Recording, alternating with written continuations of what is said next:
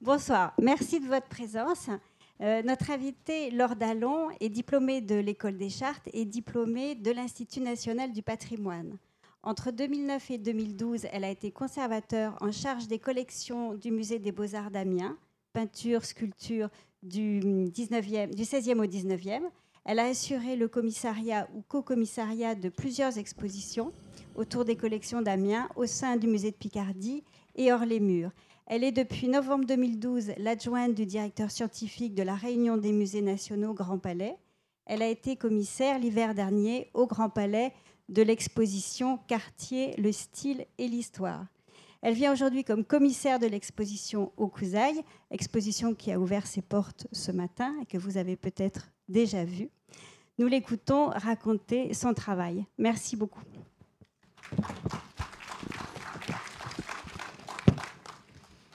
Merci Elisabeth. Bonsoir. Est-ce que vous m'entendez bien comme ça? Ça va? D'accord.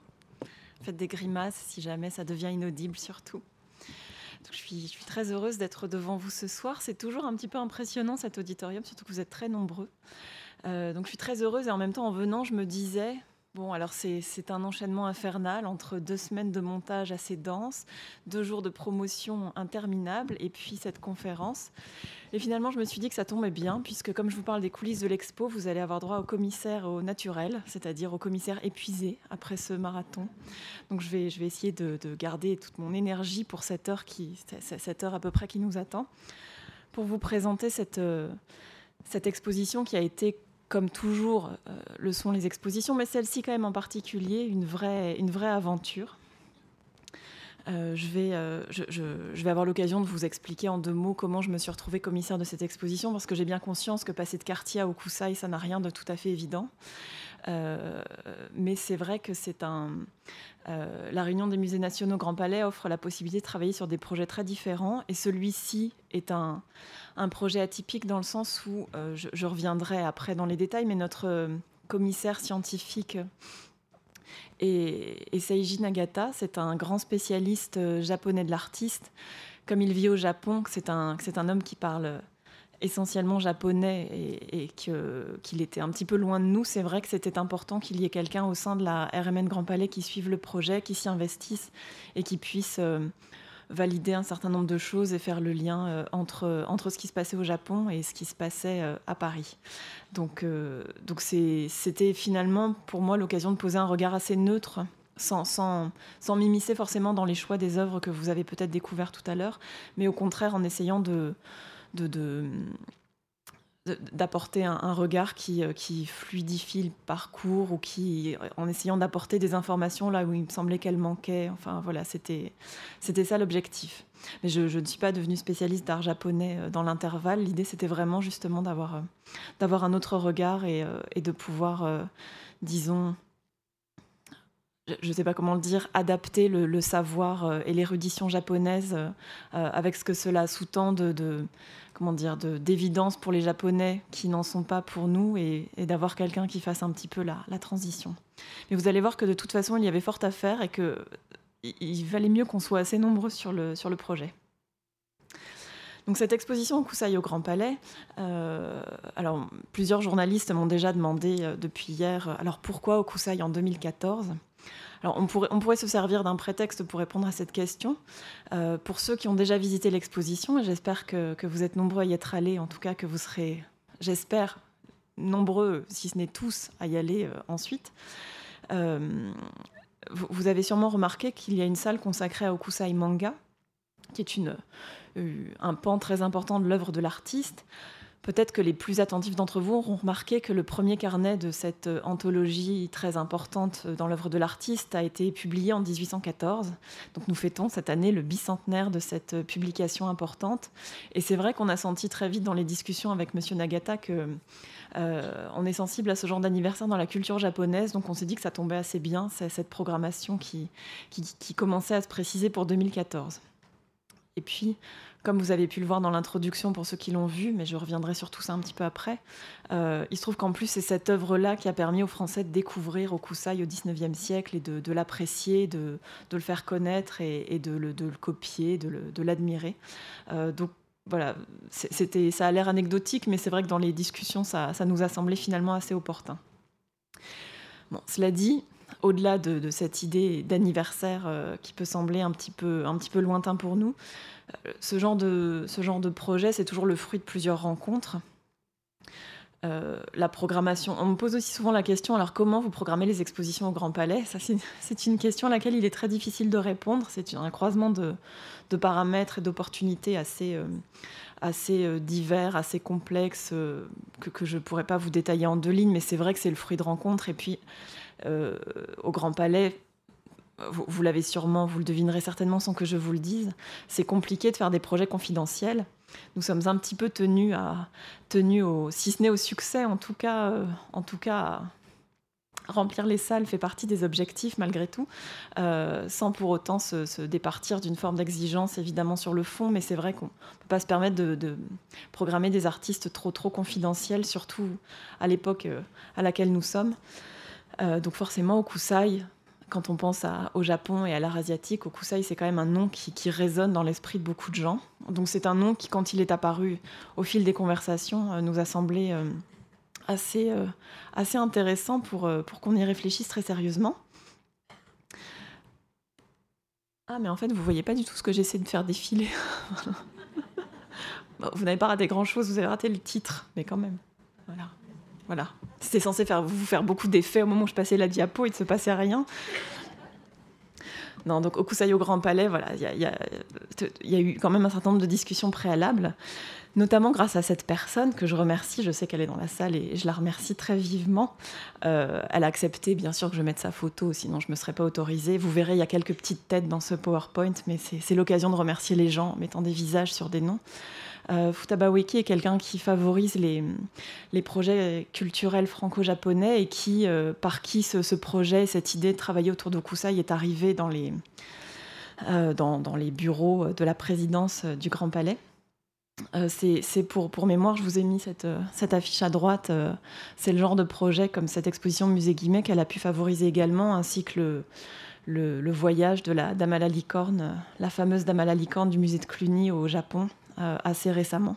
Donc euh, c'est vrai que c'était la personne tout indiquée pour nous, pour nous ouvrir les portes de ce lointain pays que nous aimons tous beaucoup, mais dont l'accès n'est pas forcément, forcément évident. C'était très bien d'avoir un, intermédiaire et euh, quelqu'un qui nous ouvre les portes de ce, de ce pays.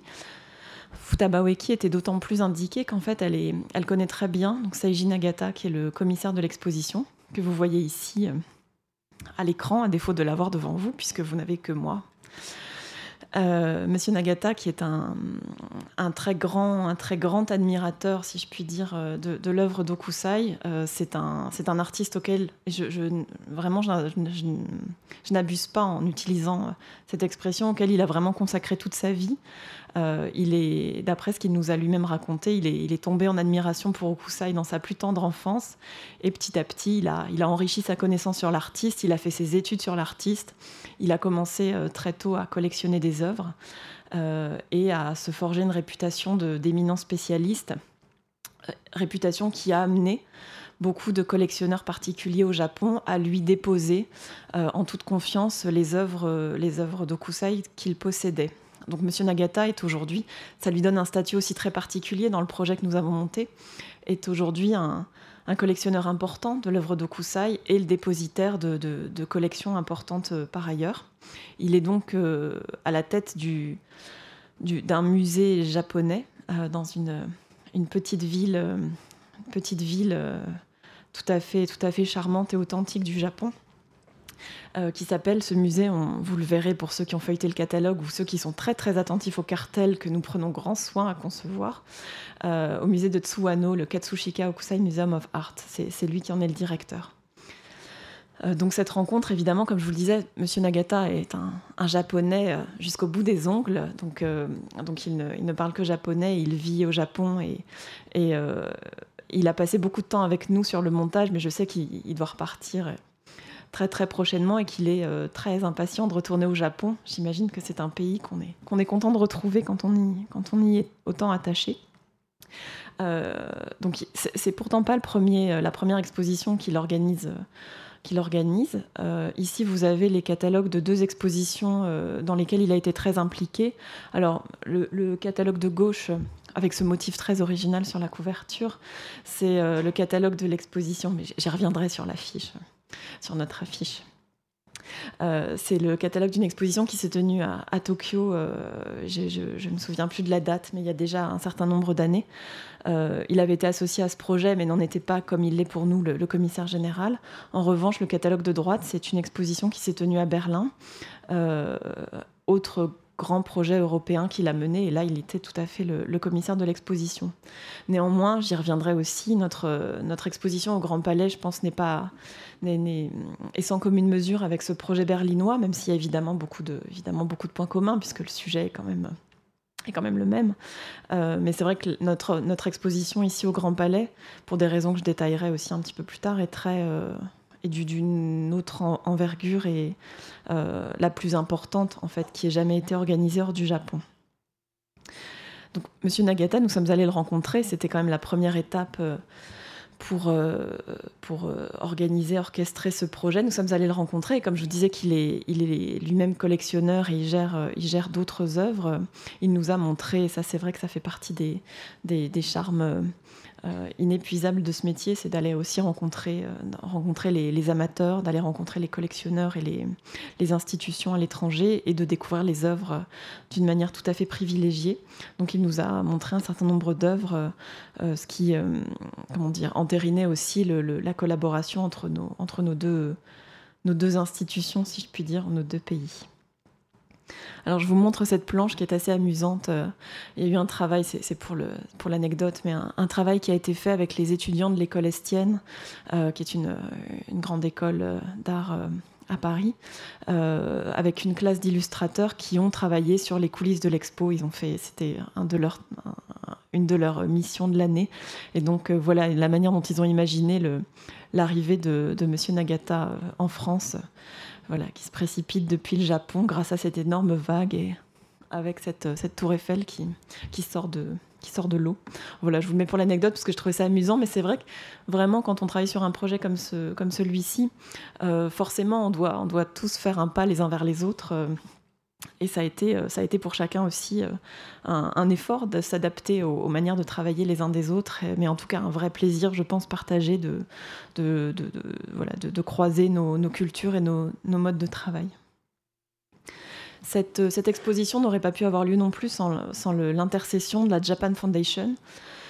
Et, euh, et, son antenne, si je puis dire, parisienne, qui est la Maison de la Culture du Japon à Paris. en fait, ce qu'il faut savoir, c'est que très vite, on a compris que dans ce projet, on ne pourrait pas travailler au sein de la RMN Grand Palais comme on a l'habitude de le faire, c'est-à-dire qu'en général, euh, toutes les demandes de prêt partent de chez nous et on, gère tout ça euh, d'une main de fer. Euh, c'était plus compliqué avec les prêteurs japonais. Très vite, on nous a, on nous a expliqué que nous n'avions a priori aucune chance d'obtenir des prêts japonais importants si on ne passait pas par la Japan Foundation qui pour résumer très grossièrement, euh, euh, travaille pour le ministère de la Culture au Japon, en tout cas a des liens très forts avec le ministère de la Culture. Et donc, de ce fait, a toute, toute la confiance de tous les prêteurs japonais, que ce soit des particuliers ou des, ou des institutions. Donc, c'est vrai que nous avons euh, remis entre les mains de nos, de nos homologues de la Japan Foundation la gestion des prêts, des prêts japonais rassurez-vous, nous n'avons pas manqué de travail pour autant. Euh, mais c'est vrai que c'était euh, ça, c'était après des négociations euh, complexes sur lesquelles je reviendrai aussi parce que les œuvres japonaises très fragiles, avec des préconisations particulières de la part des prêteurs, c'était aussi très important pour nous d'avoir un intermédiaire à même de discuter en fait sur, toutes ces questions-là très précises. Parce que nous avons quand même eu un casse-tête à résoudre, c'était la, la, la, la liste d'œuvres. Alors là, normalement, ça va. Ah non, ma diapositive qui fait peur arrive plus loin. Je vous l'annoncerai. Euh, non, c'est vrai que je vous l'ai dit, il y avait l'idée de faire à Paris une, rétrospective d'une très grande ampleur. C'était tout de suite l'ambition de Monsieur Nagata. Euh, si, ce projet, si vous voulez, valait vraiment l'investissement si c'était la plus grosse exposition et si on mettait tous les moyens pour, euh, pour, l'organiser. Euh, ce qui rejoint l'ambition quand même assez générale du Grand Palais. L'idée, c'est de faire ici, en général, des, des rétrospectives qui marquent et qui, font le point sur l'état des connaissances aussi. Il ne s'agit pas seulement de faire un, événement spectaculaire pour épater la galerie. En général, il s'agit quand même de, voilà, de montrer un peu où on en est dans la grande tradition des expositions monographiques du Grand Palais. Et puis, euh, à cela s'ajoute le fait que, au Grand Palais, comme dans la plupart des institutions euh, occidentales d'ailleurs, euh, les expositions durent en général trois mois, et même peut-être, j'imagine que parmi vous, il y a beaucoup d'amateurs d'exposition, peut-être avez-vous observé un léger glissement de trois à quatre mois, parce que ce sont des, manifestations qui sont tellement compliquées à organiser, tellement coûteuses aussi, euh, que c'est vrai que ça, fait toujours un peu mal au cœur de les fermer un peu trop vite, euh, alors qu'elles rencontrent souvent un succès qui, nous laisserait penser qu'elles que, que pourraient vivre encore quelques semaines de plus.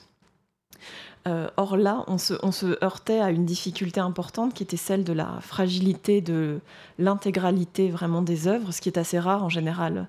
On a des arts graphiques, on a des dessins, on peut avoir euh, puisque je me suis occupée de quartier, on peut avoir des, robes ou des textiles qui nécessitent quand même des précautions particulières. Mais en général, c'est une partie des œuvres. Et là, c'était l'intégralité des œuvres qui présentait euh, une très grande fragilité, puisque toute l'œuvre d'Okusai, euh, l'œuvre d'Okusai est sur papier ou, pour quelques exceptions, en ce qui concerne une partie des peintures, sur soie. Donc on est toujours face à des cas très particuliers, des œuvres très fragiles. Qui plus est, euh, ces œuvres sont, euh, sont pour les Japonais euh, des trésors nationaux, des œuvres qu'on ne laisse pas facilement sortir. Et même si nous avions l'intercession du professeur Nagata et de la Japan Foundation, il était quand même hors de question pour les prêteurs japonais de nous prêter des œuvres pour trois mois, ce qui est la durée standard pour les dessins que nous prêtent les autres prêteurs occidentaux en règle générale. Donc il a fallu du coup réfléchir et, en même temps, euh, c'était compliqué pour nous d'envisager une exposition qui dure un mois et demi au Grand Palais. Euh, on est évidemment sur un type de format qui convient pas du tout à cet établissement. Donc il a fallu réfléchir très vite à un moyen de, s'arranger avec toutes ces contraintes. Donc l'idée s'est imposée assez rapidement d'organiser une exposition en deux volets. Euh, non pas deux volets qui seraient des volets complémentaires, c'est-à-dire venez au début de l'exposition et vous verrez la première moitié de la vie d'Okusai, mais il faudra revenir pour voir la fin de sa vie. C'était pas du tout ça l'idée. Encore que ça aurait pu nous faire gagner peut-être un peu plus d'argent, je ne sais pas. Non, je plaisante. Euh, en tout cas, ça nous semblait pas du tout, pas du tout intéressant de travailler comme ça. Donc, assez rapidement, on s'est arrêté sur l'idée qu'il fallait trouver des, œuvres de substitution pour chacune des œuvres qu'on prévoyait pour l'ouverture de l'exposition. Euh, je rentre dans les détails parce que ça fait partie, euh, vraiment, ça a été euh, un des très grands défis de cette exposition.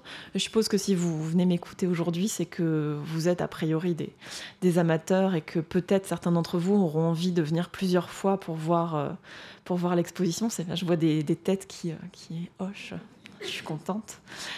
évidemment, le grand public en général, et je dis ça vraiment sans, sans, porter aucun jugement, mais le grand public qui voudrait découvrir l'œuvre d'Okusai, qu'il vienne maintenant qu'ils viennent euh, au mois de décembre, euh, verra la même exposition. En fait, il y a pas vraiment, on garde la même structure, les mêmes textes, la, même progression, le même équilibre entre estampes, peinture, par exemple, euh, le même, à peu près la même quantité de livres. Donc le même équilibre global, la même histoire. La vie de Kusai ne changera pas d'un volet à l'autre, évidemment. donc voilà, on a conçu l'exposition de cette manière-là. et pour que nos salles soient, suffisamment riches, et je crois qu'elles le sont. J'espère qu'elles ne le sont pas trop. En tout cas, je ne sais pas quel, sera au final le temps moyen de visite, mais c'est vrai que je crois qu'il sera assez long parce qu'il y a beaucoup de choses à regarder. Euh, mais pour que tout ça se tienne, on est arrivé à une liste, comme vous l'avez ici, d'à peu près 540, 550 numéros, ce qui est assez, euh, ce qui est assez impressionnant puisque euh, c'est compliqué de faire des comparaisons. Là, on est sur des œuvres de petit format, mais on est plutôt, euh, je ne sais pas combien il y a d'œuvres dans l'exposition Niki de Saint-Phal, mais plutôt, autour de 200, je pense. Euh, donc euh, on n'est vraiment pas du tout sur le même type de, problématique. La question aussi pour nous, c'était de, répartir les œuvres aussi équitablement que possible et avoir dans chaque section à la fois des, peintures et des dessins, des estampes, des surimono. Vous avez peut-être découvert ce que ça signifie pour ceux qui ne savaient pas. Ce sont des estampes luxueuses. Et puis des livres illustrés Et là, selon la, conception du parcours euh, réalisé par le professeur Nagata, les proportions de chacun de ces types d'œuvres varient euh, selon la période de la vie d'Okusai, si, euh, en fonction de, ses propres goûts à lui, à Okusai, si à tel moment il peignait davantage qu'à tel autre, ou à telle, période de sa vie, il illustrait davantage de livres qu'il ne réalisait d'estampes, par exemple. Donc, c'était important aussi de trouver, de préserver cet équilibre-là et de le préserver d'un volet à l'autre, encore une fois. Donc, euh, nous avons, en fait, si je fais un petit décompte, euh, je ne sais pas si, notre liste est tellement compliquée que, que c'est pas, forcément évident de, pointer tout avec précision. Euh, disons que les livres illustrés que vous avez pu découvrir, il y en a beaucoup dans l'exposition, dans les vitrines tables, peuvent être considérés pour une grande partie d'entre eux comme un petit peu moins fragiles. Donc ça fait partie des œuvres qui bougeront moins.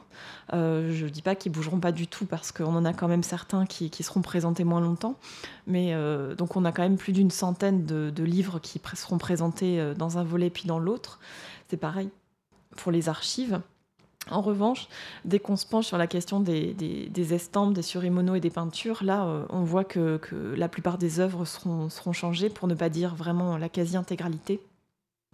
En sachant que pour ce qui est des estampes, et là je, l'ai indiqué, euh, il ne s'agit pas de laisser la même en réalité du début à la fin, mais plutôt de trouver une substitution euh, à l'identique puisqu'il y a, cette, euh, cette, idée-là, en fait. Les, peintures et les dessins sont des œuvres uniques. Donc, de toute façon, quand on, dit qu'on cherche une œuvre de substitution pour une peinture, ça ne peut être qu'une autre peinture, mais qui sera forcément différente. Euh, pour les estampes, euh, on peut se poser la question de savoir si on, si on cherche un deuxième tirage d'une même estampe ou si on essaie de trouver quelque chose qui soit dans le même esprit. Là, évidemment, j'ai cité dans cette diapositive une un exemple facile à comprendre, dans les 36 vues du mont Fuji, si vous avez compté, euh, il n'y a pas 36 vues qui sont accrochées, euh, et encore moins 46, puisqu'en réalité il y en a eu 46 euh, dans, dans la salle correspondante dans l'exposition. Donc la plupart de ces vues seront remplacées par une autre vue. Donc on reste quand même face aux vues du mont Fuji, mais avec des œuvres qui ne sont pas tout à fait les mêmes. Je reviendrai évidemment sur les exceptions après. Bah, j'aurais dû vous annoncer ça plus. Alors attention, ma diapositive qui va faire peur. En fait, vous pouvez rien lire, mais c'est pour vous donner une idée. En fait, c'est à ça que ressemble une liste d'œuvres pour une exposition comme celle-ci. Une liste d'œuvres, c'est toujours un petit casse-tête. Euh, là, particulièrement, vous, avez, vous pouvez imaginer quel genre d'informations on trouve sur ces listes-là. On a évidemment un petit visuel, on a un titre, on a dans certains cas un auteur, là c'est pas la peine, un type d'œuvre, une datation. Là évidemment tout est en japonais et tout est en français. Alors la première liste qu'on a reçue était exclusivement en japonais, nous avons été un petit peu déconcertés. Il a aussi fallu, euh, on a eu des temps à chaque fois de, de, latence aussi un petit peu, le temps de la traduction, euh, puisque aucune personne dans l'équipe ne parlait japonais, donc euh, c'était un petit peu handicapant.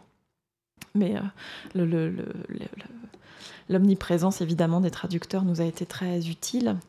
Euh, ce qu'on indique aussi dans ce genre de liste, c'est euh, d'où vient l'œuvre, quel est le prêteur, et la particularité pour cette exposition, quand est-ce qu'il la prête, euh, c'est-à-dire volet A ou volet B, puisque c'est comme ça que nous avons appelé nos deux parties. En sachant qu'il y a une autre subtilité, je veux vraiment pas vous assommer avec ces détails, mais c'est puisqu'il s'agit des coulisses, autant que vous sachiez jusqu'à jusqu'où on s'est vraiment cassé la tête. certains prêteurs essentiellement des Japonais, mais pas que, euh, ont accepté de nous prêter des œuvres, non pas pour cette semaine, qui est la durée de chaque volet tel que nous avons réussi à la définir euh, en discussion avec nos interlocuteurs japonais, mais euh, quatre semaines, pas plus. donc là se posait la question, qu'est-ce qu'on fait? Qu'est-ce qu'on répond à un prêteur qui nous prête une œuvre seulement quatre semaines? Est-ce qu'on la refuse parce que vraiment ça nous complique beaucoup trop la logistique?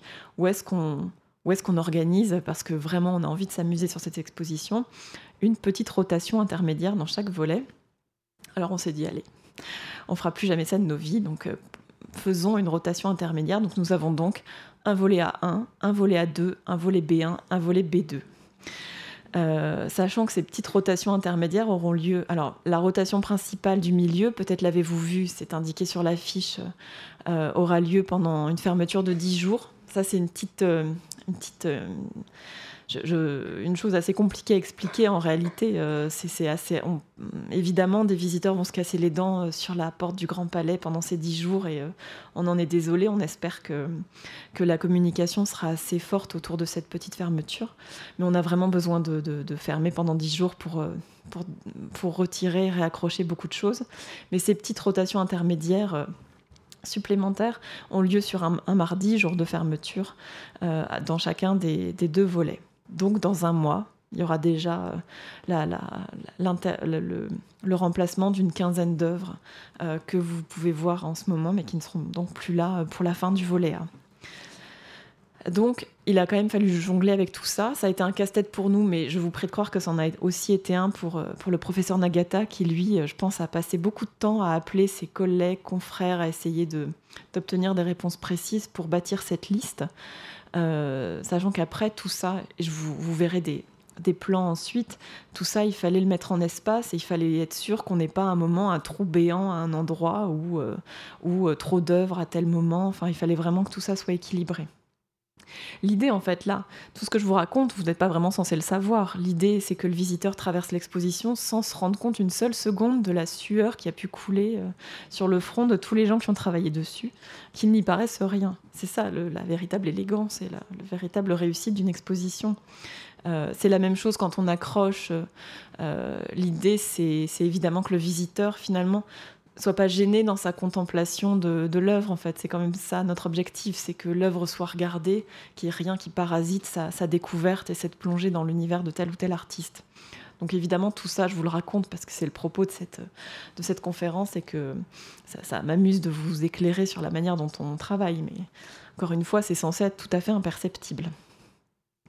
Pour vous donner une idée des substitutions certaines sont un petit peu un petit peu surprenantes comme celle-ci. Là, on a les. Alors, je suis désolée parce que je crois que je vous ai, je vous ai pas mis des images de très belle qualité. Euh, alors, je vais, je, vais, je vais me trouver un prétexte. C'est pour que vous alliez revoir les œuvres pour de vrai. Euh, et surtout que vous n'ayez pas l'impression d'avoir tout vu après cette conférence. Euh, vous en serez très très loin. Donc là, vous avez un exemple de la, de la seule peinture qui est présentée dans la période Shunro, avec ce diptyque qui est présenté ici à gauche et qui est, lui, un exemple de volet A1, volet A2. On a cette, substitution dans, un mois. Euh, mais vous voyez, euh, si on n'est pas très attentif, euh, on, voit, une peinture de femme à un moment ou à un autre et, on découvre la même chose de l'artiste, quelle que soit l'œuvre regardée. C'est déjà un petit peu plus étonnant quand on confronte cette, peinture du volet, A avec celle que nous présentons dans le volet B qui est un, euh, un autre type de personnage évidemment. Euh, mais là, par exemple, l'explication, c'est qu'on a trouvé très très peu de, de peintures d'Okusai dans cette première période de sa vie. Euh, ce, sont, ce sont les seules peintures qui, que, que l'on connaît aujourd'hui et que l'on peut attribuer à, à, Okusai dans sa période Shunro. Donc de toute façon, il n'y avait pas pléthore de choix. Et si on avait envie de montrer, de montrer tout ce qu'il y avait d'intéressant à montrer, c'était cette substitution-là qui s'imposait.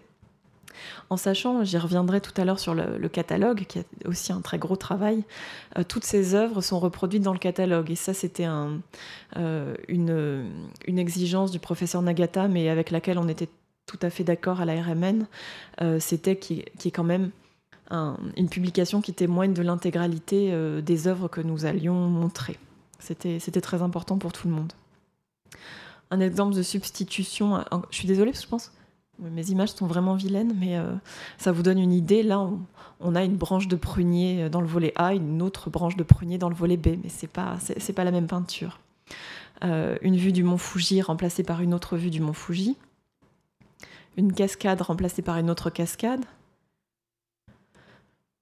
Là, on a un, dessin, une estampe plutôt, pardon, une estampe représentant un, un, animal qui sera remplacé par euh, une œuvre euh, un petit peu plus spectaculaire dans le volet B, qui est un dessin euh, et le début de la mise en couleur de ce dessin sur les conseils de l'artiste.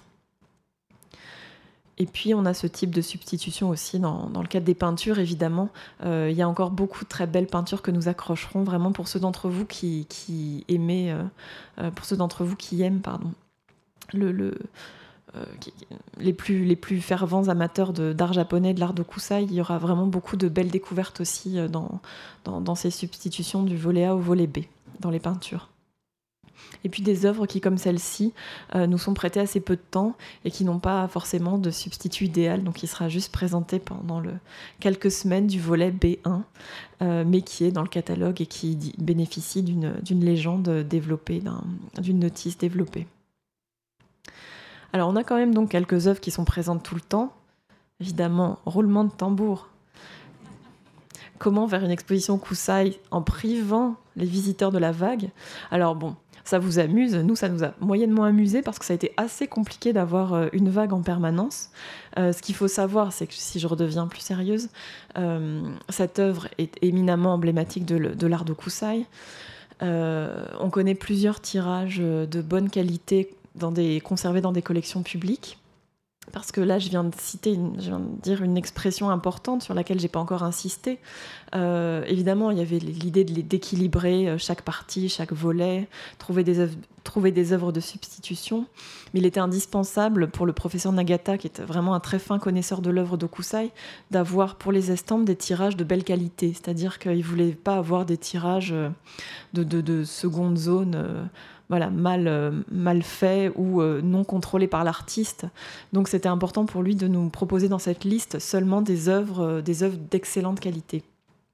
Et pour trouver des vagues d'excellente qualité, évidemment, on a frappé à la porte de plusieurs musées pour qui cette œuvre euh, n'est pas spécialement confidentielle non plus, donc qu'il avait pour certains déjà promise euh, à, d'autres confrères pour d'autres expositions, ou qu'il l'avait déjà exposée trop récemment pour se permettre de la réexposer, euh, même dans une exposition aussi importante que la nôtre.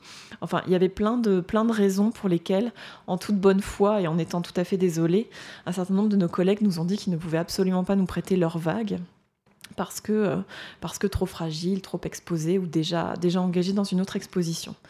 Donc au final, on a, on a quand même réussi à avoir euh, assez de vagues pour émerveiller tous les visiteurs, quel que soit le moment où ils franchissent euh, les portes du Grand Palais. actuellement, la vague que vous avez peut-être vue, qui est accrochée, provient du Victorian Albert Museum. Elle, sera, elle nous est prêtée très généreusement pour les sept semaines du premier volet.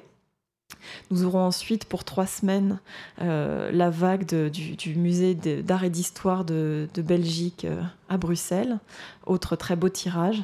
Et puis notre sauveur, c'est la Fondation Claude Monet à Giverny qui nous prête un dernier tirage pour boucler l'exposition. Euh, mais c'est vrai que ça, ce, genre de recherche forcément complique un peu plus notre tâche et pose des problèmes qu'on n'a pas l'habitude de rencontrer.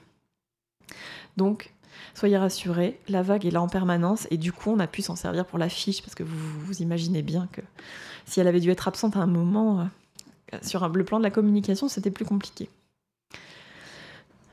Euh, cela dit, si je reviens sur cette vague, j'ai ironisé sur notre affiche tout à l'heure. Euh, effectivement, ça reste le motif le plus emblématique de l'œuvre d'Okusai. C'est un, une, une œuvre qui est suffisamment forte pour supporter un très grand agrandissement, puisque vous avez sûrement fait attention à la, taille des kakémonos qui vous accueillent dans, l'exposition.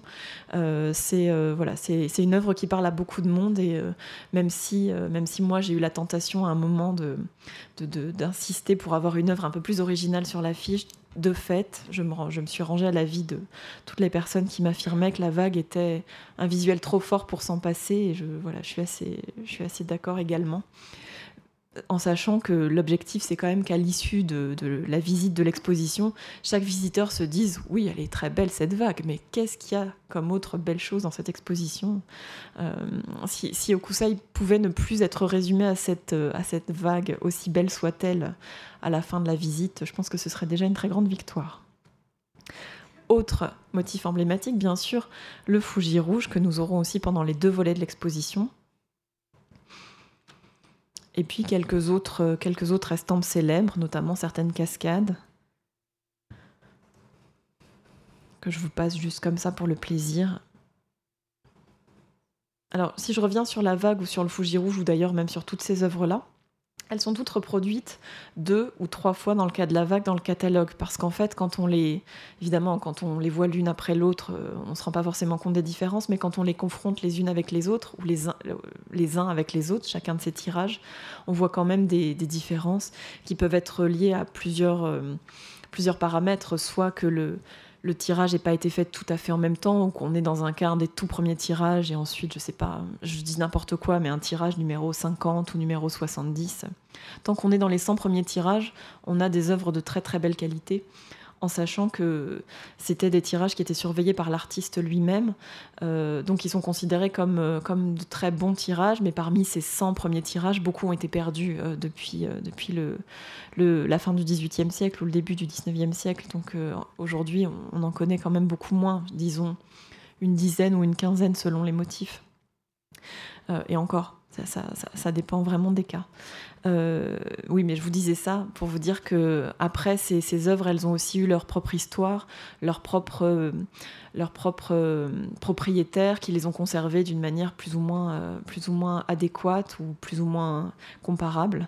Donc on a des tirages qui ont plus ou moins bien vieilli, des tirages qui sont légèrement plus jaunis, des enfin voilà, il y a des différences. Donc on a une double page dans le catalogue avec les trois vagues et on voit bien, on voit bien la différence entre les trois. C'est la même chose pour tout ce que je vous montre là, qui est, exposé euh, tout au long de l'exposition à travers deux tirages qui sont souvent euh, légèrement différents. Donc mon chouchou, je vous le signale. Alors, la plupart des œuvres que je viens de faire défiler sont dans cette fameuse euh, salle Iitsu qui correspond à la période de la vie d'Okusai que l'on connaît, dont on connaît le mieux la production en réalité, puisque ce sont les œuvres qui ont vraiment permis à l'artiste de passer à la postérité et notamment de passer, euh, à la postérité en France. Ces fantômes euh, tout à fait, saisissants font partie, enfin, jouent aussi un rôle dans l'imaginaire qu'on attache à la culture japonaise. Et puis là, une petite exception, je, je, je l'ai mis euh, en photo pour euh, souligner la générosité de ce prêteur. Le Metropolitan Museum de New York nous prête euh, plusieurs œuvres importantes et finalement en appliquant les critères, les critères occidentaux habituels, c'est-à-dire que comme on a une exposition qui dure 7 euh, fois 2, euh, fois 7 semaines, pardon. 14 semaines, on est sur 3 mois et demi. Euh, c'est une durée qui reste très raisonnable pour un certain nombre d'œuvres, même fragiles, pour, des, pour des prêteurs occidentaux. Et donc le, Métropolitain nous prête ses œuvres pour l'intégralité, pas toutes, mais certaines, dont celle-ci, pour l'intégralité des deux volets. Alors, voilà, j'en ai, fini avec ces histoires complexes de listes. souvent, souvent, tout se fait un petit peu en même temps, malheureusement. Idéalement, on attend que la liste soit complètement bâtie pour la, porter en offrande au scénographe que nous avons choisi. Bon, dans, la réalité, euh, dans la réalité, les scénographes commencent souvent à travailler avec une liste provisoire et puis on affine un petit peu après au fur et à mesure avec eux. Euh, mais c'est vrai que très vite, c'est posé la question de la mise en espace de ces œuvres. Euh, il y a beaucoup de difficultés. Là, je vous ai parlé de tout un tas de difficultés qu'on a pu rencontrer liées à, cet artiste et à ce type d'œuvre. On se heurte à un certain nombre de contraintes et de difficultés. La première d'entre elles, c'est le format de ces œuvres, puisque souvent, euh, pour revenir sur la vague, je sais que la, taille de cette œuvre suscite la surprise, parce qu'on s'imagine que... Voilà, on compare ça aux peintures qu'on a l'habitude de voir, mais non, comme on est sur des estampes, on est évidemment sur des formats qui sont beaucoup plus réduits, euh, sans parler des livres, qui sont parfois vraiment des toutes petites choses. Euh, dans des espaces comme ceux du Grand Palais, euh, avec la, fréquentation qui en général est celle de nos, salles d'exposition, c'est forcément un défi de trouver un mode de présentation qui, euh, respecte l'œuvre, qui permette à chacun d'apprécier les œuvres tout en les, mettant en, valeur. c'est une adéquation, enfin c'est une équation assez complexe. en tout cas, pour y arriver, il faut quand même trouver d'abord un scénographe qui a, un projet. Souvent, souvent pour la, à, la, à la RMN Grand Palais, on, publie tout simplement une, une, un appel à, à candidature, euh, et puis à, la suite de quoi on reçoit un certain nombre de courriers euh, avec des, des, des, CV ou des... Euh, enfin, je sais pas comment dire, oui, c'est ça, en fait, des, des, CV ou la liste de, de, de réalisations de chaque équipe, et puis une lettre d'intention, et on, on, sent déjà quelle est leur, leur appréhension du projet, ce qu'ils en ont compris, ce qu'ils ont envie d'en faire. Donc on a, on a retenu cinq équipes à l'issue de ce premier choix pour finalement retenir une équipe avec laquelle nous n'avions jamais travaillé, ce qui est assez rare parce que c'est vrai qu'on a souvent, euh, c'est pas qu'on travaille toujours avec les mêmes, mais c'est euh, travailler sur des d'aussi gros projets nécessite quand même beaucoup d'expérience et, euh, et c'est vrai qu'on a souvent des, des, des noms qu'on connaît qui reviennent.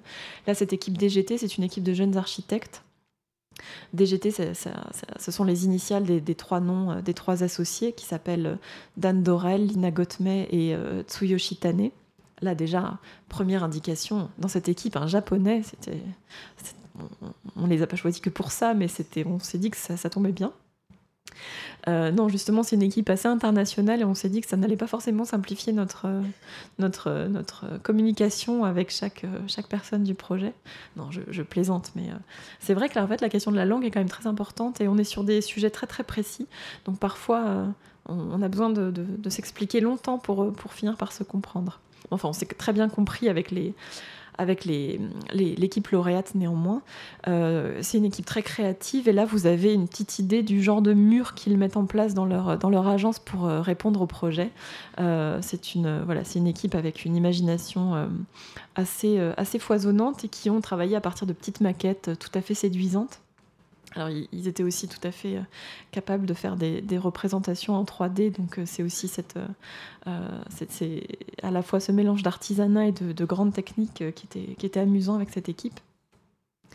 Et ce qu'ils nous ont proposé, c'était assez séduisant. Enfin, ils nous ont proposé, beaucoup de choses que moi personnellement j'ai trouvé très séduisantes. La, première de leurs idées, c'était de, de, construire une scénographie autour de la ligne de vie d'Okusai en sachant que évidemment sur un artiste euh, japonais les repères sont un petit peu sont faussés euh, on a dans l'exposition, vous l'avez sûrement remarqué, des dates qui, jalonnent le parcours. Euh, c'est vrai, quand on lit la vie d'Okusai, les dates, elles sont parfois exprimées justement à la manière japonaise. ce sont, à chaque fois, c'est une sorte de retranscription avec ces, ces dates à l'occidental.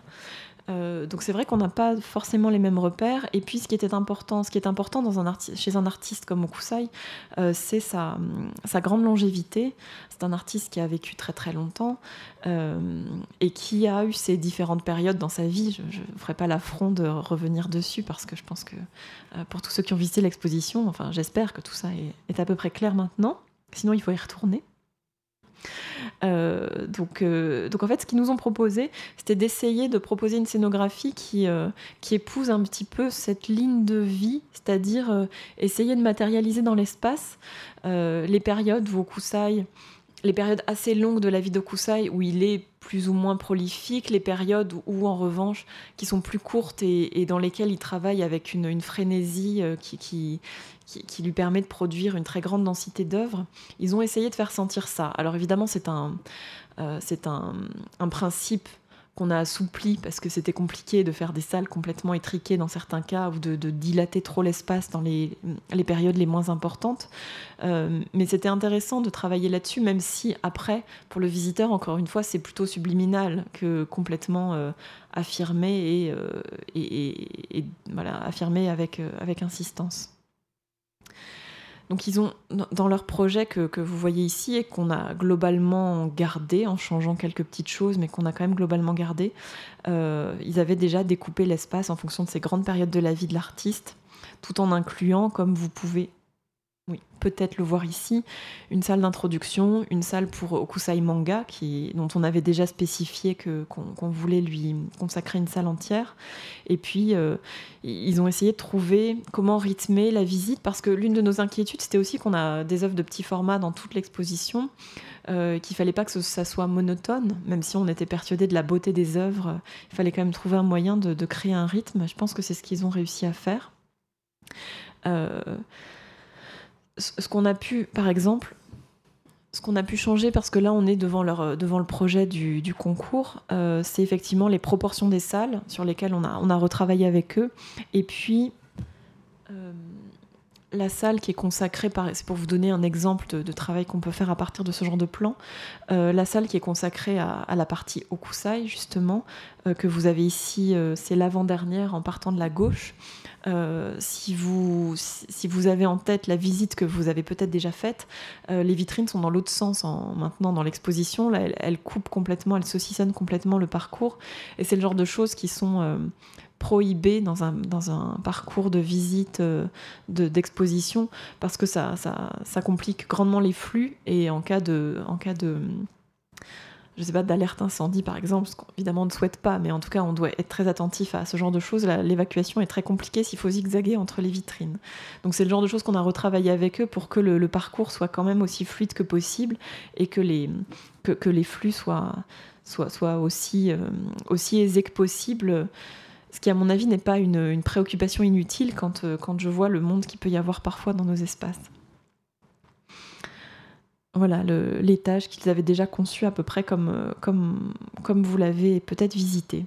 Et puis cette autre idée qui nous a semblé très séduisante, en laquelle je croyais beaucoup personnellement, c'est cette idée des couleurs. Alors bon, là, vous allez voir les couleurs sur écran, évidemment, euh, c'est bien différent dans les salles, mais ils avaient déjà l'idée euh, de, confronter l'ici ici et là-bas, c'était une, de leurs une de leurs idées, et ils ont conçu très vite cette idée de faire des niches et de, de, du coup de présenter légèrement en retrait la plupart des œuvres qui sont exposées au mur.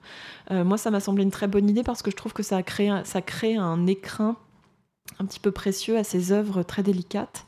Et ils ont joué sur cette progression des couleurs et ce dégradé assez subtil Là encore, ça vous a très probablement échappé parce que tout ça est un petit peu subliminal, mais c'est si ça vous a échappé, c'est plutôt bon signe. C'est qu'en fait, la progression se fait de manière assez naturelle.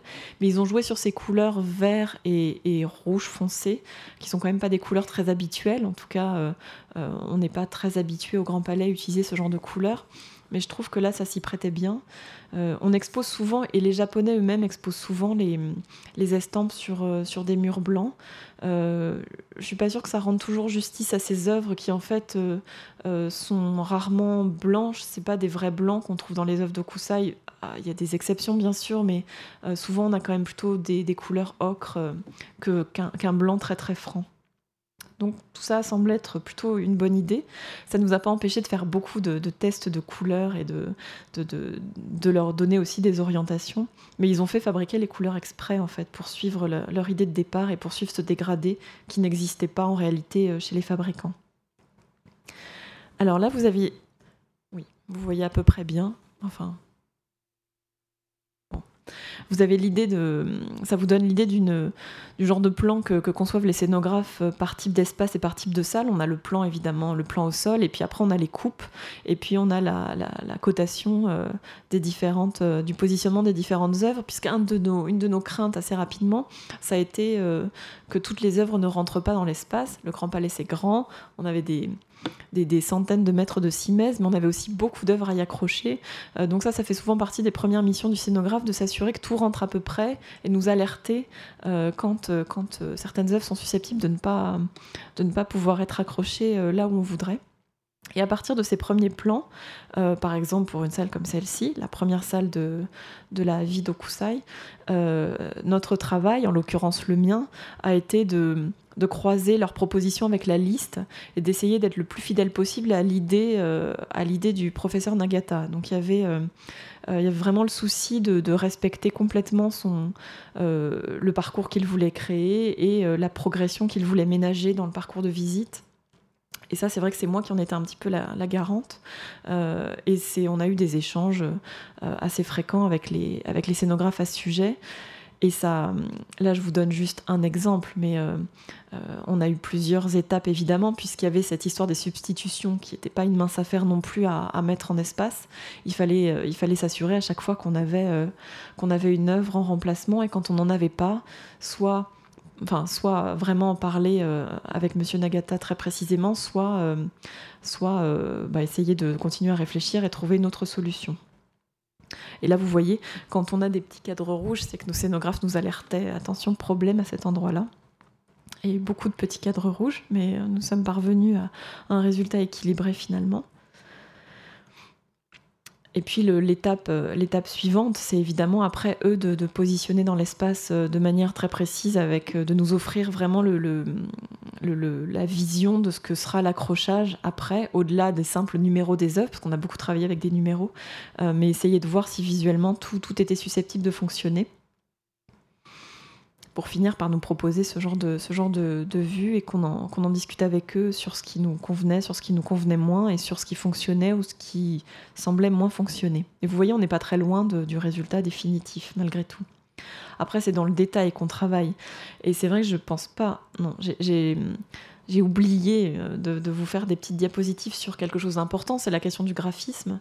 Euh, on sait, je crois que j'avais déjà ironisé là-dessus euh, dans la présentation que j'ai faite pour l'exposition Cartier, pour ceux qui l'avaient déjà suivi. On sait malheureusement, le visiteur n'est jamais content des cartels, jamais et que quand on a un livre d'or à la fin de l'exposition, en général, c'est sur les cartels qu'on a la plus grande proportion de remarques, soit qu'ils sont, euh, en général, ils sont écrits trop petits, euh, mais ils sont pas forcément bien placés. Euh, enfin bon, moi j'ai déjà des visiteurs très bien intentionnés, probablement, qui m'ont donné des leçons d'installation de cartels. Mais si c'était aussi simple, je vous assure qu'on appliquerait la même recette à chaque fois. En réalité, c'est assez compliqué.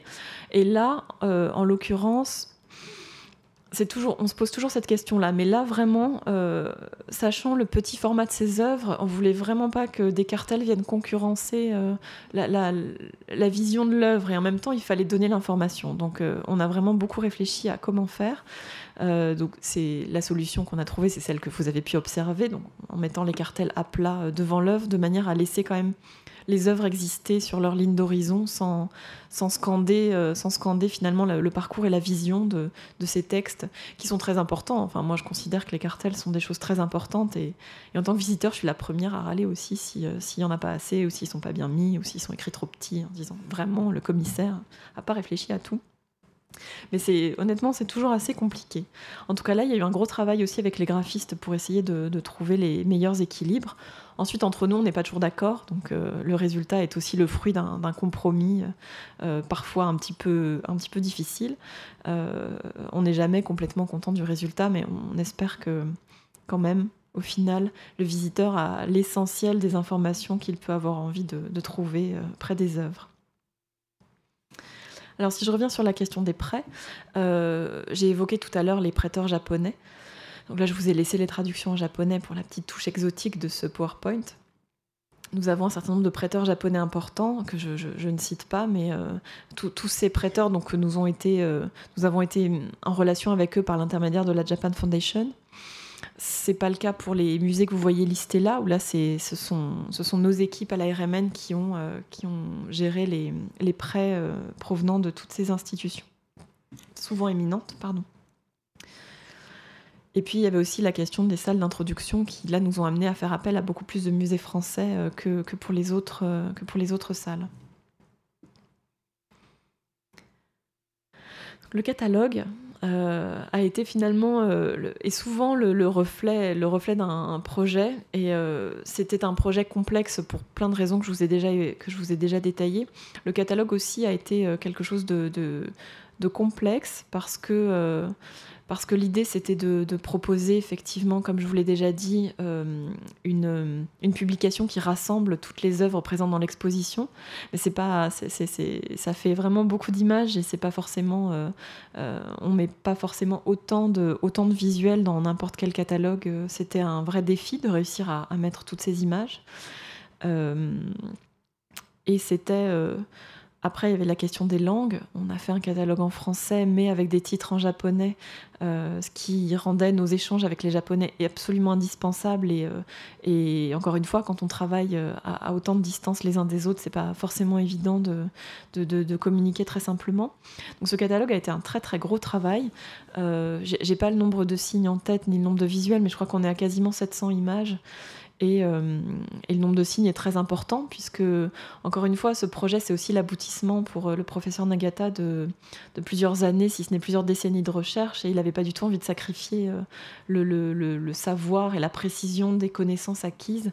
donc, il, tenait beaucoup à avoir beaucoup de textes, et personnellement, ça, m'allait très bien, mais il fallait trouver le moyen de faire un catalogue qui soit transportable. Je ne sais pas si vous l'avez eu entre les mains notre catalogue, mais je le trouve très très lourd déjà. il fait plus de 400 pages. C'est quand même un très beau bébé.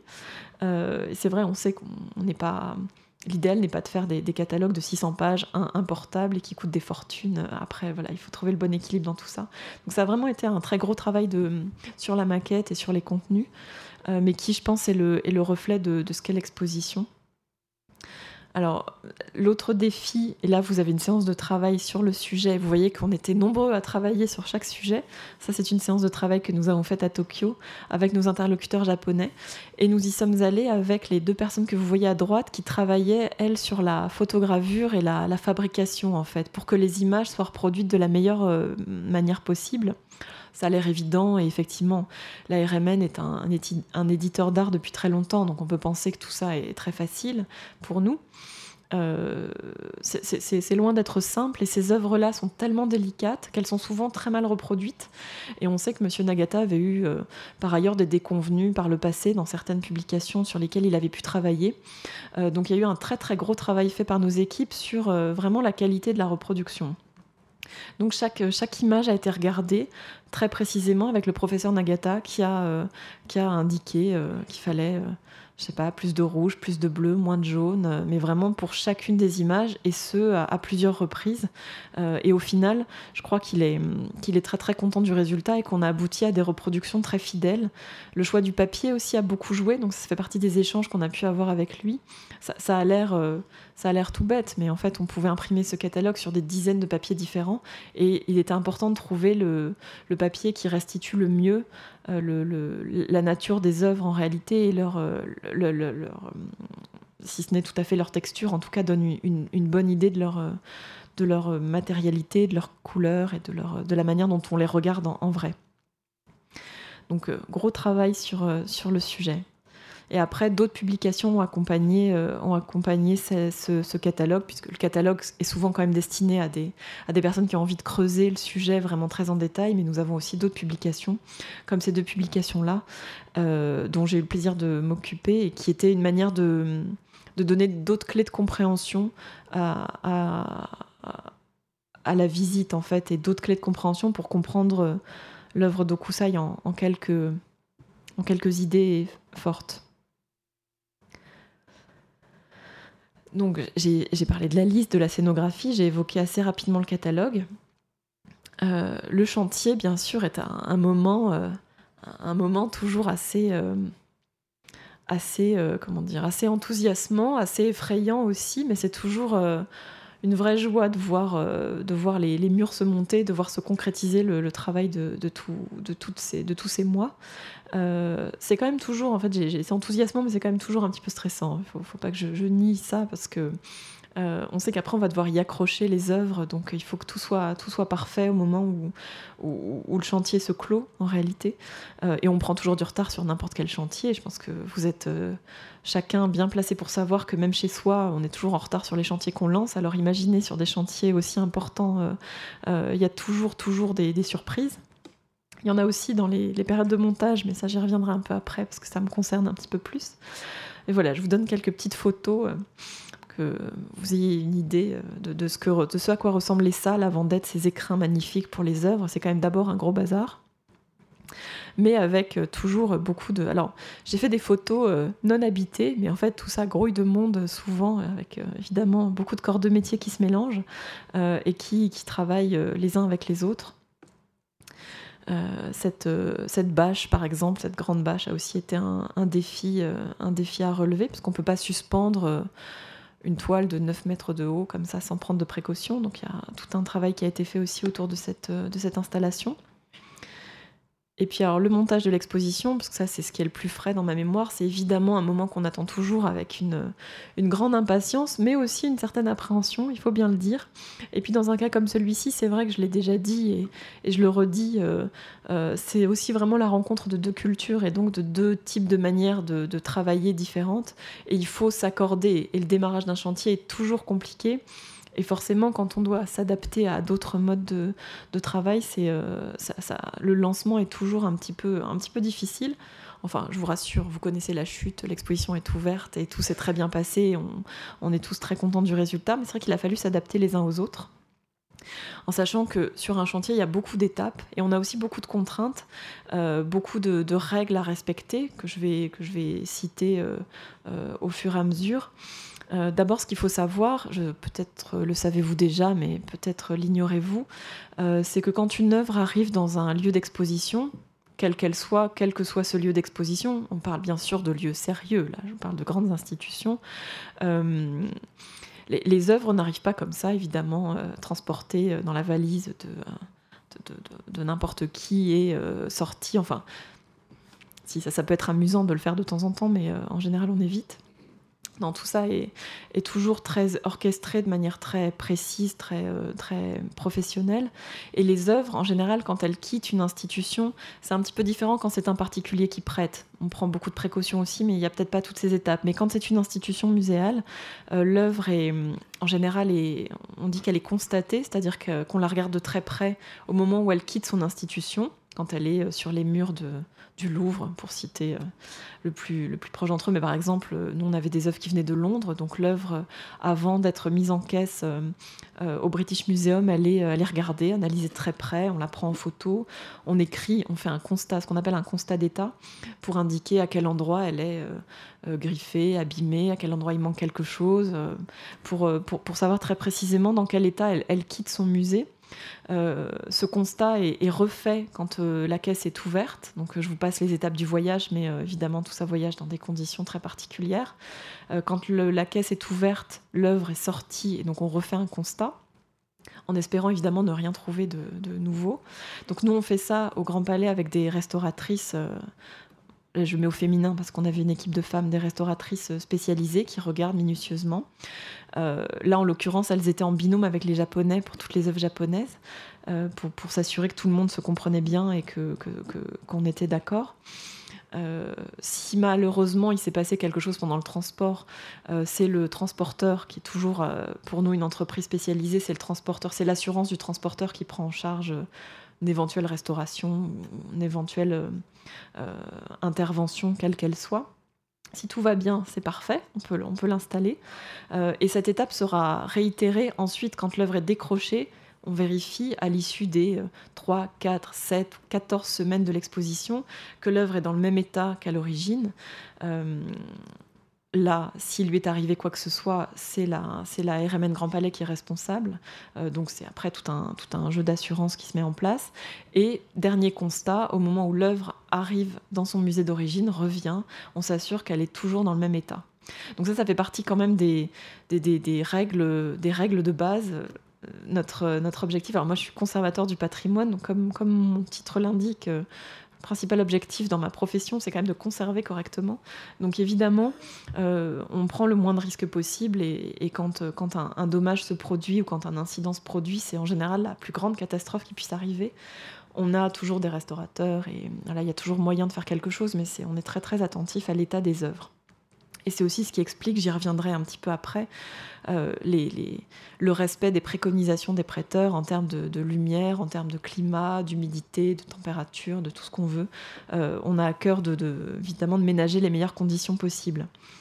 Encore une fois, ça a l'air évident, c'est pas toujours évident dans les faits, euh, parce que chaque œuvre nécessite un traitement, un traitement différent. Donc ces constats sont réalisés au démarrage. Alors je vous ai mis des petites photos marrantes parce que du coup on travaillait à la japonaise euh, avec des masques, des masques sur le nez. Alors j'avoue que moi j'aime pas trop, j'ai trouvé ça un petit peu oppressant.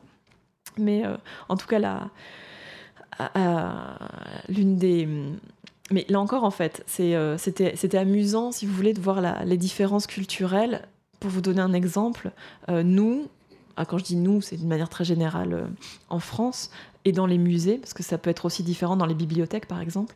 Dans les musées français, en tout cas moi c'est comme ça que j'ai été formée, on ne touche pas les œuvres avec les, avec les doigts en fait. On a toujours des gants très minutieux. Euh, j'ai déjà remarqué que mes collègues des bibliothèques, par exemple, n'utilisent pas de gants qu'on considère dans les bibliothèques que ça peut être plus dangereux parfois de, balayer les pages avec des gants euh, plutôt qu'avec ses, propres doigts avec lesquels on, a plus de sensations. Euh, chez les Japonais, par exemple, euh, le professeur Nagata et son équipe qui manipulaient beaucoup les œuvres eux-mêmes n'utilisaient pas de gants, mais utilisaient un masque parce que pour, dans, leur esprit et pour leur dans, leur, dans leurs habitudes, ça pouvait être le fait de parler au-dessus d'une œuvre ou de respirer au-dessus d'une œuvre pouvait, le, pouvait l'endommager, alors que nous, on est moins vigilants par rapport à ça. On n'avait vraiment pas forcément les mêmes, euh, exigences aux mêmes endroits, mais c'est, intéressant en fait de croiser aussi ce genre de, ce genre de pratiques qui sont un petit peu différentes. Et du coup, on a travaillé avec des masques et on se faisait rappeler à l'ordre quand on, quand on avait une conversation, aussi sérieuse soit-elle, devant les œuvres sans masque. Ça, c'était pas possible. Après, dans les... là, la personne que vous voyez à droite, c'est un convoyeur du, Metropolitan de New York. Euh, évidemment, on a fait tout ça avec les œuvres japonaises. Quand une œuvre vient d'un autre musée, je parlais du British Museum pour citer celui-ci, mais en l'occurrence là, c'était le, Metropolitan. L'œuvre, elle voyage souvent accompagnée, c'est-à-dire avec quelqu'un qui, à qui on confie la responsabilité dans l'établissement d'accompagner l'œuvre et de s'assurer que tout est fait, euh, tout est fait dans, les, dans les règles de l'art, en suivant ces, tous ces principes déontologiques que j'ai déjà évoqués. Et un bon convoyeur, en général, est assez pénible. On aime bien les convoyeurs, mais en général, on les redoute un petit peu et on évite de faire des bêtises devant eux. Enfin, on fait jamais de bêtises, mais encore moins quand on est devant un convoyeur. Euh, en fait, un bon convoyeur, en général, il, ne quitte pas sa caisse des yeux, il colle complètement à son œuvre tout le temps et il ne, s'en va que quand l'œuvre, que, quand la, que quand la vitrine est fermée, scellée et qu'on n'y touche plus, qu'on lui a garanti qu'on ne rentre plus, que plus rien ne bougera à l'intérieur. Enfin, voilà. Ça, ça fait partie des règles. En fait, je le dis en ironisant, mais j'ai moi-même convoyé des œuvres et je faisais exactement ça. Et ça, ça fait partie des règles. On a une responsabilité à ce moment-là et il est important de l'assumer complètement. Euh, mais du coup, c'est vrai que nous, en tant qu'organisateurs d'exposition, il nous arrive parfois de, ben, d'être témoins d'incidents, d'avoir, d'avoir quelque chose à faire dans la vitrine qu'on a fermée, scellée, euh, que ce soit euh, n'importe quoi, mais quelque chose qui est tombé dans la vitrine, ça peut arriver malheureusement qu'un morceau de spot, quelque chose. Alors ça arrive pas très souvent, mais ça peut arriver. Là, en l'occurrence, on a protégé tout le revers des œuvres par un, tissu, enfin, par un matériau spécifique neutre qui isole les œuvres de la peinture. Et euh, bah, y a, dans un ou deux cas, cette matière protectrice est tombée. Donc euh, bon, alors elle est tombée au moment du montage, donc on a juste réouvert en présence de, des convoyeurs et, tout s'est bien passé. Mais c'est vrai que quand le convoyeur est reparti et qu'on a quelque chose à faire dans la vitrine, on est très embêté. Et euh, vraiment, la déontologie ne veut qu'on n'ouvre pas et on appelle et on demande ce qu'ils préconisent, est-ce qu'on les attend, est-ce qu'on attend qu'ils reviennent euh, ou pas. Donc euh, voilà. Et donc par exemple, on a eu, nous, cet après-midi, une réunion avec nos amis japonais qui repartent parce qu'ils ne passent pas euh, toute l'exposition à veiller, euh, à veiller euh, les œuvres pour que rien ne se passe. Ils nous font confiance, mais on a mis en place un protocole au cas où un événement X ou Y se produirait et qu'on soit obligé de réouvrir une vitrine en leur absence. Et c'est vrai que ça, c'est quelque chose qu'on n'aime pas du tout faire, qu'on n'a pas le droit de faire. Donc, on est très vigilant. Donc, le convoyeur est, quelqu'un d'important on essaie de pas trop les maltraiter, de pas trop les faire attendre. Euh, malheureusement, les aléas d'un chantier font que parfois les convoyeurs passent la journée entière avec nous alors qu'ils n'étaient pas censés être là tout le temps. Mais euh, voilà, les convoyeurs consciencieux attendent qu'on ait complètement fini pour partir. Encore un type de, type de constat, les peintures, en fait, on a, euh, pour, les, pour constater, ces peintures-là, il était préconisé de les, regarder à la verticale. Donc on a conçu des, des panneaux exprès pour pouvoir les accrocher et les regarder de très près. Et puis on les regarde face et revers, évidemment. Enfin, quand je dis on, là en l'occurrence, c'est une restauratrice. Alors il fallait aussi évidemment préparer les œuvres. Là, vous avez une petite scène. Alors, ça aurait été amusant de faire un reportage photo pendant tout le montage, mais comme j'avais par ailleurs d'autres choses à faire et un certain nombre de responsabilités, je ne me suis pas amusée à prendre trop de photos. il y a évidemment plein de moments très, très savoureux, très importants, très, très émouvants aussi parfois. Euh, donc là, c'est une petite scène euh, que j'ai eu la présence d'esprit de prendre en photo à ce moment-là, euh, où on voit le professeur Nagata assis avec ses, assistants japonais qui préparent les livres puisque les livres que vous voyez, ils sont ouverts. Évidemment, ce serait, trop facile si on se contentait de les sortir de leur caisse, de les ouvrir, de les poser, et puis d'aller s'occuper du suivant. C'est beaucoup plus compliqué, parce que on évite toujours que les œuvres touche le fond des vitrines, donc il s'agit de découper à bonne dimension un carton neutre qu'on met en dessous, et puis trouver un moyen de faire tenir les pages ouvertes sans faire trop pression sur les, pages du livre, donc on découpe exprès un matériau, enfin tout ça c'est évidemment compliqué, et quand on a autant d'œuvres que dans notre exposition, euh, vous pouvez imaginer le temps, que, ces équipes ont passé à, préparer chacune des œuvres. Il a aussi fallu encadrer, encadrer les œuvres. Et là, je vous ai juste montré, c'est peut-être pas très évocateur, mais on a, euh, on fabriqué exprès euh, des cadres euh, tout à fait spécifiques pour, les œuvres japonaises, à la japonaise et à la demande de, de, nos interlocuteurs japonais. Un système, en fait, si vous êtes très attentif au mode de présentation des œuvres, et moi je vous invite à l'être, c'est toujours amusant de voir comment, comment on présente les œuvres. Euh, notamment dans la série des vues du mont Fuji. Si vous regardez, euh, euh, si vous comparez parfois deux estampes côte à côte, elles sont pas montées pareilles. et ça, c'est lié à, leur provenance différente. En fait, en Europe, et mm, en, Amérique aussi, euh, la coutume, c'est d'avoir un cadre. On a, le fond en verre ou en plexi. On pose ce qu'on appelle une Marie-Louise, euh, une marge en fait, qui permet euh, ensuite d'installer l'œuvre sans qu'elle touche le, verre ou le plexiglas. Et ensuite, on met au revers. il y a plein de systèmes de présentation différents, mais c'est ça le principe général. On met un carton neutre toujours, et puis on, ferme. Il a différents systèmes, mais ça se passe comme ça. La technique adoptée par le professeur Nagata, qui euh, en tant que prêteur installait lui-même et euh, euh, installait lui-même certaines de ses œuvres, c'est au contraire de plaquer l'estampe, parce que là on parle d'estampe évidemment, pas, pas, des autres œuvres, de plaquer l'estampe contre le plexiglas, contre le verre selon les cas, à l'aide de morceaux de coton et ensuite de mettre un carton derrière et euh, d'appliquer ce, contreplaqué en faisant coulisser ces grandes, ces grandes barres que vous voyez, c'est-à-dire un système qu'on n'a pas du tout l'habitude d'utiliser. Ce qui fait que parfois, côte à côte, vous avez des œuvres qui sont soit plaquées sur le plexiglas, soit au contraire légèrement en retrait, parce qu'elles proviennent de collections différentes et que donc la mise en œuvre n'a pas été la même. Même chose dans les vitrines tables, et là ça nous a un petit peu plus embêtés, mais on a néanmoins respecté tout à fait les préconisations de nos prêteurs. Si vous, si vous faites attention, je ne devrais pas attirer votre attention sur ces choses-là en fait, mais c'est pas grave, je le fais quand même. La vitrine des fantômes, que vous n'aurez pas manqué de regarder ou vous ne manquerez pas de regarder avec effroi.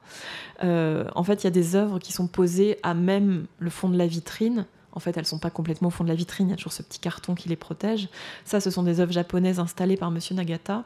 Et à côté, vous avez des œuvres avec une grande marche blanche, euh, une grande Marie-Louise, qui nous sont arrivées prêtées comme ça par euh, le musée de Hambourg ou le musée de Berlin, par exemple, ou le musée Guimet, euh, qui, qui nous les ont prêtées à la, mode occidentale, je dirais. Donc c'est vrai que des fois, on s'est retrouvé avec ces montages très différents qui voisinaient, mais on s'est dit c'est aussi l'histoire de l'œuvre, euh, l'histoire des collections, l'histoire des modes de présentation, et que, que, c'est comme ça. Ça n'empêche pas d'apprécier l'œuvre, mais ces, ces différences, elles sont assez amusantes et assez intéressantes à observer.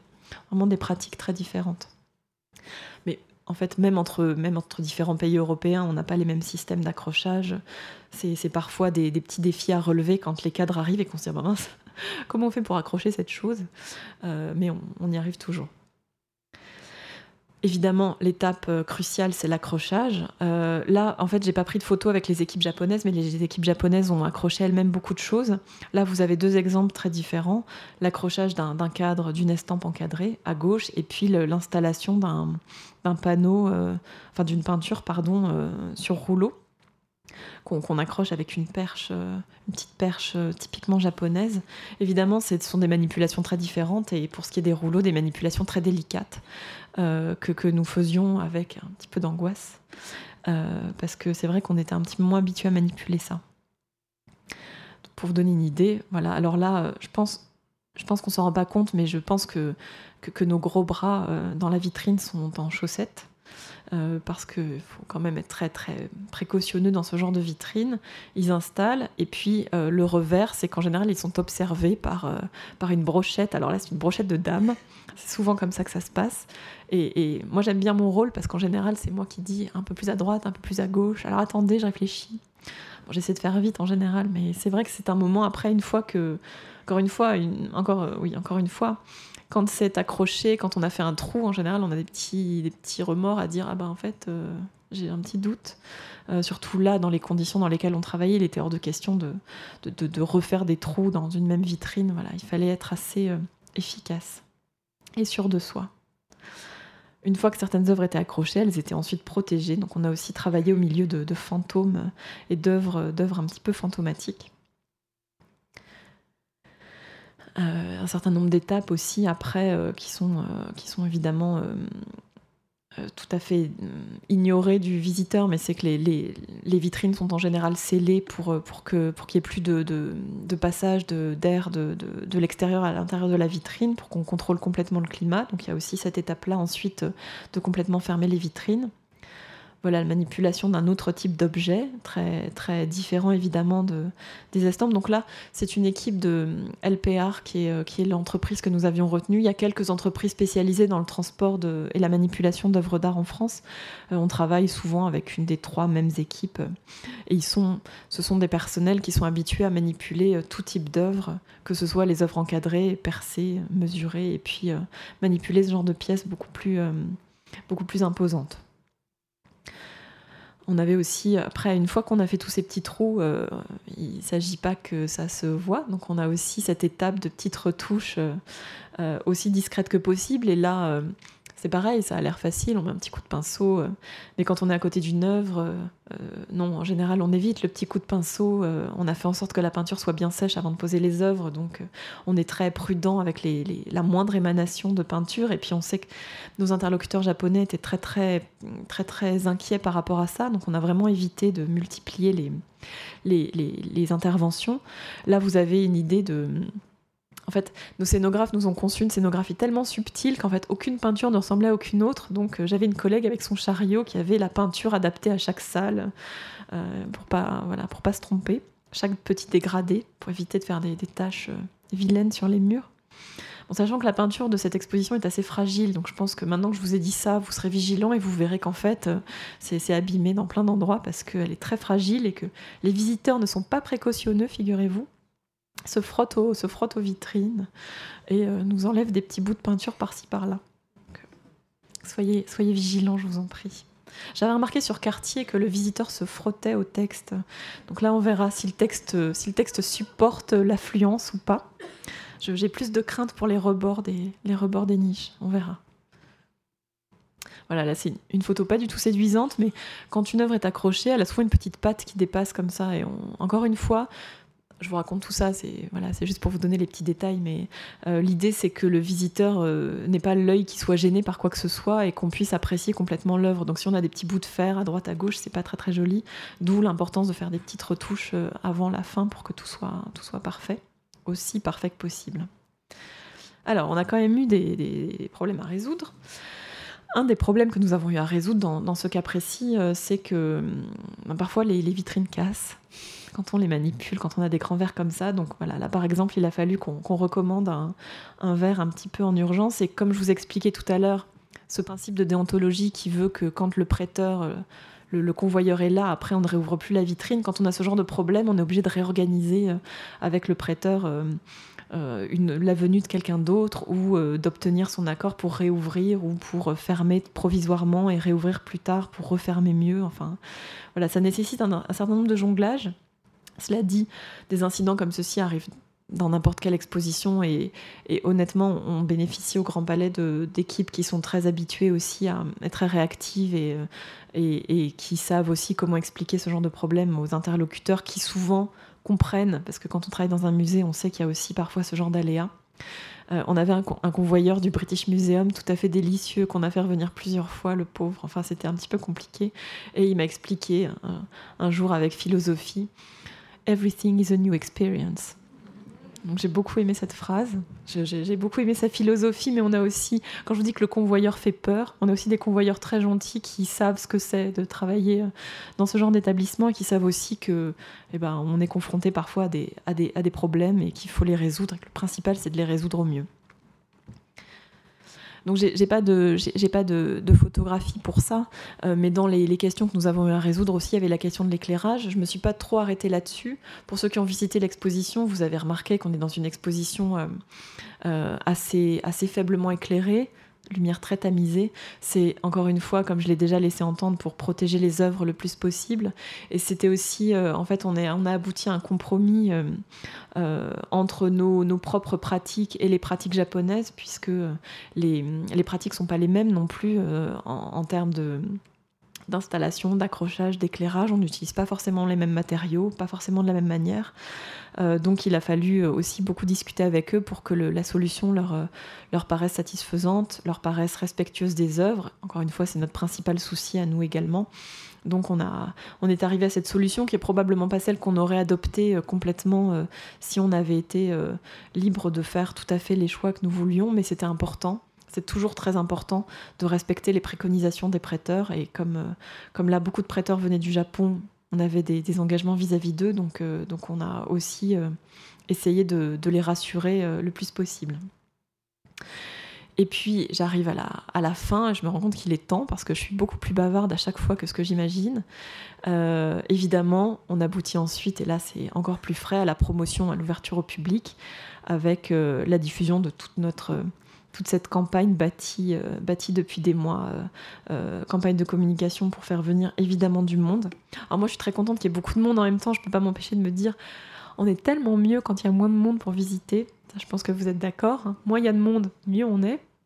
Mais en même temps, on est très content de voir les files d'attente. On se dit, ah super, les gens ont envie de voir l'exposition. je pense que le professeur Nagata était très heureux de voir qu'il y avait quand même une forte affluence ce matin et de savoir que, que l'exposition suscitait beaucoup de curiosité et beaucoup, en tout cas, les premiers échos qu'on en a eu, beaucoup d'enthousiasme. C'est quand même aussi le. Si vous voulez, on fait. Je, dis ça en plaisantant. Moi, j'aime bien visiter les expositions quand j'y suis toute seule. Mais en même temps, on fait ce métier, on fait ces expositions pour les partager avec le plus grand nombre. Je crois que vraiment le souhait de Monsieur Nagata, c'est de, de partager sa connaissance de cet artiste fabuleux qui est Okusai. Euh, qui est un, Okusai, c'est un nom qu'on connaît, qu'on apprécie en France. La preuve, l'affluence en témoigne.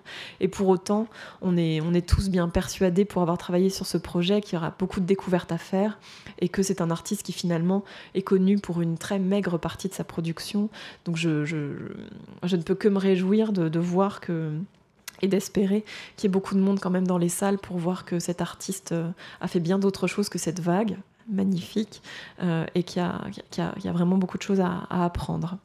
Donc euh, voilà, je ne peux que, me féliciter qu'il puisse quand même y avoir du monde. Nous, on a fait nos premières visites et on a évidemment euh, présenté cette exposition à la presse. Euh, peut-être en avez-vous déjà entendu parler. Et euh, maintenant, nous attendons, comme ce, visuel qui a été conçu par la communication du Grand Palais en guise de bande-annonce, qu'une vague bleue et, et japonaise déferle sur tout Paris. Voilà. Merci pour votre attention.